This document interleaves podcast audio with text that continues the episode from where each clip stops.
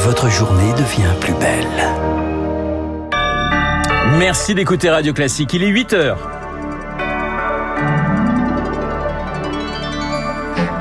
La matinale de Radio Classique avec Renaud Blanc. Une nouvelle nuit de violence en France après la mort de Naël, 17 ans, tué lors d'un contrôle routier. À l'instant, Emmanuel Macron convoque une cellule interministérielle de crise Place Beauvau. Une plongée dans les coulisses du 30-18, le centre d'appel en pointe contre le cyberharcèlement. On en parle bien sûr dans ce journal. Et puis, séquence émotion, la DER de Guillaume Durand, matinale sur Radio Classique. Guillaume qui sera avec nous à la fin de cette édition. Radio. Classique. Et le journal de 8 heures nous est présenté par Lucille Bréau. Bonjour Lucille. Bonjour Renaud, bonjour à tous. Emmanuel Macron convoque une cellule interministérielle de crise au ministère de l'Intérieur après une nouvelle nuit de violence en France. Des violences qui s'étendent après la mort de Naël, 17 ans, tué lors d'un contrôle routier à Nanterre par un policier après un refus d'obtempérer. La garde à vue du fonctionnaire impliqué s'est prolongée cette nuit, nuit encore très tendue, en banlieue parisienne et dans plusieurs villes de France. Bilan 150 interpellations, Chloé Juel. Oui, 77 rien qu'en Ile-de-France et 32 dans les Hauts-de-Seine. Violence aussi à Issy-les-Moulineaux, Meudon, voitures brûlées, feux de poubelle dans les 18e et 19e arrondissements de Paris, dans une vingtaine de communes de Seine-Saint-Denis comme à Montreuil, où la mairie a été visée par des tirs de mortier, tirs de mortier aussi contre l'entrée de la prison de Fresnes dans le Val-de-Marne. Deux jours après la mort de Naël, la colère n'est pas retombée. Ces violences n'ont épargné aucune région. Toulouse, Dijon, Nice, la métropole de Lyon, dans le Nord également, Lille, Roubaix. À chaque fois des commissariats, des bâtiments publics visés, comme à Mont-Saint-Barreul où la mairie a été incendiée il y a quelques heures. Et pourtant, les appels au calme s'étaient multipliés hier. Emmanuel Macron a évoqué un acte inexplicable et inexcusable. La mère de Naël appelle de son côté à une marche blanche à 14h devant la préfecture des Hauts-de-Seine à Nanterre, tout près des lieux du tir mortel. Lucille, plongée à présent dans les coulisses du 30-18, le centre d'appel en pointe contre le cyberharcèlement. En première ligne pour lutter contre le harcèlement scolaire. Zoom sur ce numéro national contre les violences numériques sur alors que s'ouvre aujourd'hui à Paris un séminaire des référents académiques dédiés, un centre d'appel géré par l'association e-enfance. C'est le reportage de Rémi Vallès. Dans un petit open space, une équipe de psychologues et de juristes répond 7 jours sur 7 aux appels, emails et messages instantanés. Est-ce que vous savez si les personnes qui ont créé ce compte euh, sont dans le même établissement que votre fils? Shaima, la vingtaine, est en ligne avec le père d'un collégien victime d'usurpation d'identité. Ce qui va se passer, c'est que le papa va remplir le formulaire de signalement que je lui ai communiqué par mail. Il va nous mettre donc euh, le nom de ce compte avec les captures d'écran dans lesquelles on tient des propos insultants euh, contre son fils. Il y a pas mal d'infractions déjà qui sont listées. On va faire remonter tout ça auprès d'Instagram et leur demander comment est-ce qu'ils peuvent intervenir. L'an dernier, 10 000 comptes et contenus en ligne ont été supprimés grâce au 30-18 et à la réactivité des réseaux sociaux, explique Romain Chibou, coordinateur du centre d'appel. Il y a des très bons élèves, il y a des moins bons élèves sur les plateformes, mais les très bons élèves, ça peut être en 10 minutes, pour pouvoir supprimer le contenu. C'est priorisé par thématique. Tout ce qui est lié à la sexualité concernant un mineur, c'est très rapide. hein. Et la thématique du moment, c'est bien le harcèlement scolaire, souligne Justine Atlan, présidente de l'association e-enfance. Depuis le début de ce drame de la jeune Disley, on a vraiment vu les contacts pour harcèlement scolaire tripler. C'est plutôt un réveil euh, salutaire pour toutes ces victimes un peu silencieuses qui là commencent à pouvoir euh, oser euh, s'exprimer et raconter ce qu'elles vivent. Pour encourager la prise de parole, le 30-18 sera mentionné dans les cahiers de correspondance de la primaire au lycée dès la rentrée prochaine. Le reportage de Rémi Vallès dans les coulisses du 30-18 pour Radio Classique.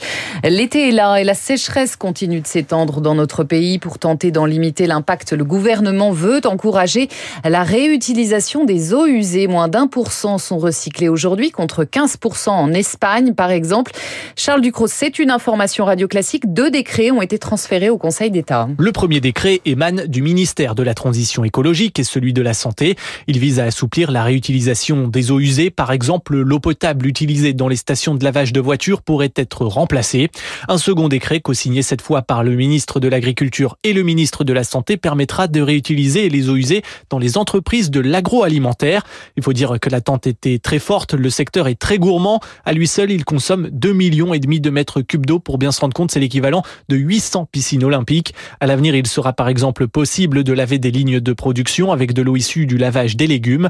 Selon nos informations, le Conseil d'État devrait se prononcer rapidement. Les ministères de l'Agriculture et de la Transition écologique se réservent de donner une date précise, mais un parlementaire bien documenté nous confie qu'il pourrait entrer en vigueur rapidement, c'est-à-dire d'ici la mi-juillet. Les informations de Charles Ducrot pour Radio Classique. 8h05 sur Radio Classique. Classique replan ce matin sur une personnalité que vous connaissez bien, que vous appréciez et qui tire ce matin sa révérence. Un ton, une voix, une figure, un peu l'âme de cette matinale, un journaliste qui opère sur cette radio depuis 14 ans, présentateur mais aussi directeur de l'information et qui va tenir l'antenne jusqu'à 9h. Ah, il a intérêt Guillaume. Comment on se sent mon cher Guillaume pour cette der des der en matinale bien sûr? Euh, Très bien. Oui. Extrêmement bien. C'est un hasard quand je suis arrivé ici, puisque je disais mémoire est bonne, j'étais euh, à France Télévisions et peut-être même à Europe 1. Et puis c'est Donna Vidal-Rovel à l'époque et Sébastien Lancrenon qui m'ont appelé.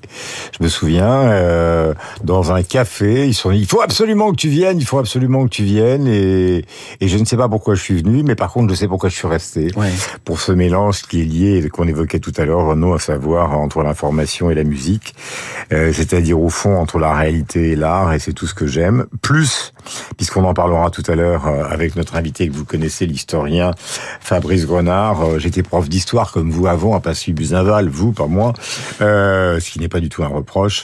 c'est euh, cette scène insoutenable ouais. qui est au début de son livre où en fait Barbie roue de coups Jean Moulin qui dont la, dont la figure commence à ressembler à un tableau de Francis Bacon. C'est-à-dire qu'il a le crâne fendu, il a pratiquement les yeux complètement éclatés, il n'a rien du tout, il se tait, il se tait, il veut lui faire avouer qu'il est le coordinateur politique de la résistance pour le général de Gaulle. Jean Moulin ne dit rien, j'ajoute un seul ouais. mot. À un moment, Barbie croit qu'il a gagné parce que Jean Moulin lui réclame un bout de papier. Absolument, et il fait la caricature de Barbie. Et il va faire la caricature de Barbie, C'est incroyable, et il ne dira plus jamais rien, et quand le général de l'Estrin, qui lui-même sera balancé plus tard, eh bien, il aura vu Jean Moulin à Paris parce qu'il a été transféré à Paris, il est dit il était méconnaissable. On en parlera à 8h15 effectivement avec Fabrice Grenard, ça c'est sûr. Guillaume, quelques messages de grandes voix de radio classique, des voix d'hier et d'aujourd'hui, qui tenaient à vous rendre hommage. On va commencer par Monsieur Christian, Monsieur Christian Morin. Écoutez. Oula.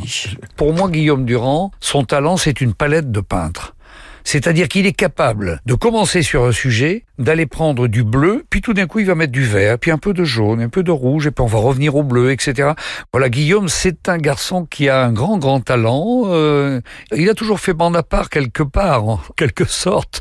Non, j'ai eu une certaine tendresse pour Guillaume, et puis je le salue aussi après avoir passé un cap ô combien difficile, voilà deux ans, dont il s'est, ma foi, très très bien sorti, et tant mieux. Guillaume, si je vous dis trois minutes... Christian. Ben Mais je... cela étant dit, la définition qu'il a de la peinture, ça ressemble plutôt à une croûte qu'à Van Gogh. ça, ça vous... Mais il a fait les, il a fait les beaux-arts, donc je oui, lui mais attention, euh, Christian, c'est quand même un sacré coup de, de, de, de crayon également. Exactement. Et vous nous vous, vous souvenez de trois minutes pour la planète quand même. Et oui. de Baptiste oui, Gabory. Bah, Baptiste Gabory qui tenait absolument notre école Qu'est-ce que je l'ai emmerdé pour qu'il reste mais... là bah oui, mais Ça il est a été parti une quand réussite même. totale. Il est à Grandville, il est très content. En attendant, il a un message pour vous. Hello Guillaume, c'est Baptiste. Écoute, je voulais te remercier pour ces presque dix années passées ensemble euh, à Radio Classique. C'est des centaines de souvenirs, euh, d'anecdotes comme cette interview avec Jean Lassalle par téléphone alors qu'il est en bas à l'accueil de Radio Classique. Je repense souvent euh, à ta tête quand tu le vois arriver dans le studio, toujours au téléphone. Ton talent, évidemment, ta capacité à, à improviser. Je t'embrasse. Voilà, effectivement, il y avait cette scène. C'était dingue. C'était dingue. dit, je vais vous dire un truc. Ouais. Euh, le côté hommage, je suis tellement content d'être avec vous que je suis très heureux. Mais fondamentalement, je déteste ça. Je sais, je sais que là vous Je vous l'ai souffrez dit, terriblement. Non, je mais- souffre pas, mais je l'ai dit plusieurs fois à, à Vermonco. Je dis, vous en supplie, ne faites pas ça parce mais que. on a fait le, on, fait le service J'ai minimum, quelques, mais on j'ai tient quelques-uns quand même. mes camarades qui ont fait des boîtes noires, des boîtes jaunes, euh, qui font des best-of de ce qu'ils ont été, etc. Euh, L'auto-cérémonie, c'est pas du tout mon truc. Euh, je- Mais je vais cela étant même- dit, comme c'est vous, comme Oui. c'est Lucille et comme c'est mon camarade Tabar à côté, Qui est là. vient tous les matins avec un livre, ce qui est quand même assez rare dans le monde dans lequel nous vivons, eh bien, je suis heureux. Il y a un petit hommage d'ailleurs d'un aussi d'un d'un personnage que vous recevez tous les lundis et, et avec qui ça se frite assez régulièrement. Luc Ferry. Luc Ferry, ben vous allez qui voir. pense que Xavier Bertrand est la solution à tout. Et voilà. Et il est pas rancunier, écoutez. C'est quelqu'un qui a l'air comme ça d'être euh, négligent, mais c'est un faux négligent. En vérité, il travaille énormément, il sait énormément de choses, il parle jamais au hasard. Et c'est vrai que euh, c'est pas une interview, c'est un dialogue avec lui, ce qui en vérité est évidemment très agréable, mais qui parfois euh, fait que bah, on a la parole coupée au moment où on aurait envie de dire un truc qu'on estime évidemment grandiose.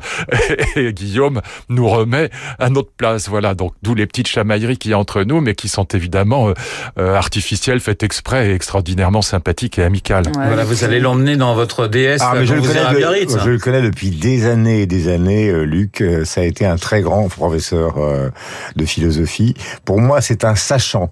Alors après, quand il s'exprime sur des sujets euh, qui lui tiennent à cœur, avec Daniel Cohn-Bendit ou avec moi, il est un petit peu péremptoire, mais j'ai un grand respect pour lui parce que à un moment, euh, au moment où il était euh, à la tête du Conseil national de la société, euh, tu vas me dire si je me trompe. Conseil national des programmes. Voilà, euh, les dirigeants du pays lui ont supprimé sa retraite de professeur, ce qui était absolument dégueulasse, euh, parce qu'ils ont considéré que ce qu'il faisait, alors que la tradition le voulait, n'était pas compatible avec justement un régime de retraite qui était celui des professeurs qui enseignaient vraiment. Donc euh, un certain respect pour lui, quoi qu'on pense euh, de ce qu'il puisse dire. Euh, mais c'est un emporté, Luc.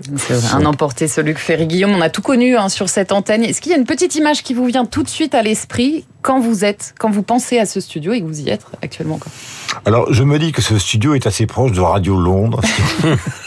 c'est-à-dire que quand vous allez un peu on partout, est en résistance, voilà, c'est-à-dire qu'on est franchement, euh, on a l'impression d'être à la fois ou à Libération ou à Franc-Tireur ou euh, dans d'autres réseaux de résistance. Alors, il y a un côté bois qui est absolument charmant. Il y a une table, on dirait une planche de surf, euh, des fils qui passent partout dans tous les sens. C'est vrai.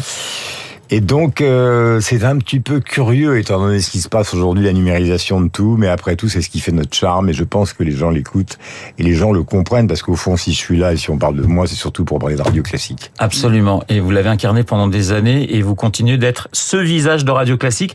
On revient parce que vous allez tenir l'antenne quand même jusqu'à 9h. On va arrêter la flatterie. La tenir. Bah si, mais vous allez faire mieux que ça. Tenir l'antenne. tenir l'antenne. Et donc, on rappelle votre invité, Fabrice Grenard, dans, dans quelques instants. Voilà. Jean Moulin, le héros oublié chez Plon. Voilà. Et Franz-Olivier Gisbert, bien sûr, dans Esprit Libre à 8h40. Voilà, il, va, il a intérêt à être bon parce qu'on avait prévu quelque chose hier soir car on travaille la veille, comme le disait euh, tout à l'heure Luc. Et évidemment, ce qui s'est passé cette nuit, tout est chamboulé. Donc Ben oui, il va falloir s'adapter. Il va improviser, vous aussi, c'est pas un problème. Il est 8h12 sur l'antenne de Radio Classique. Dans un instant, l'édito politique de Guillaume.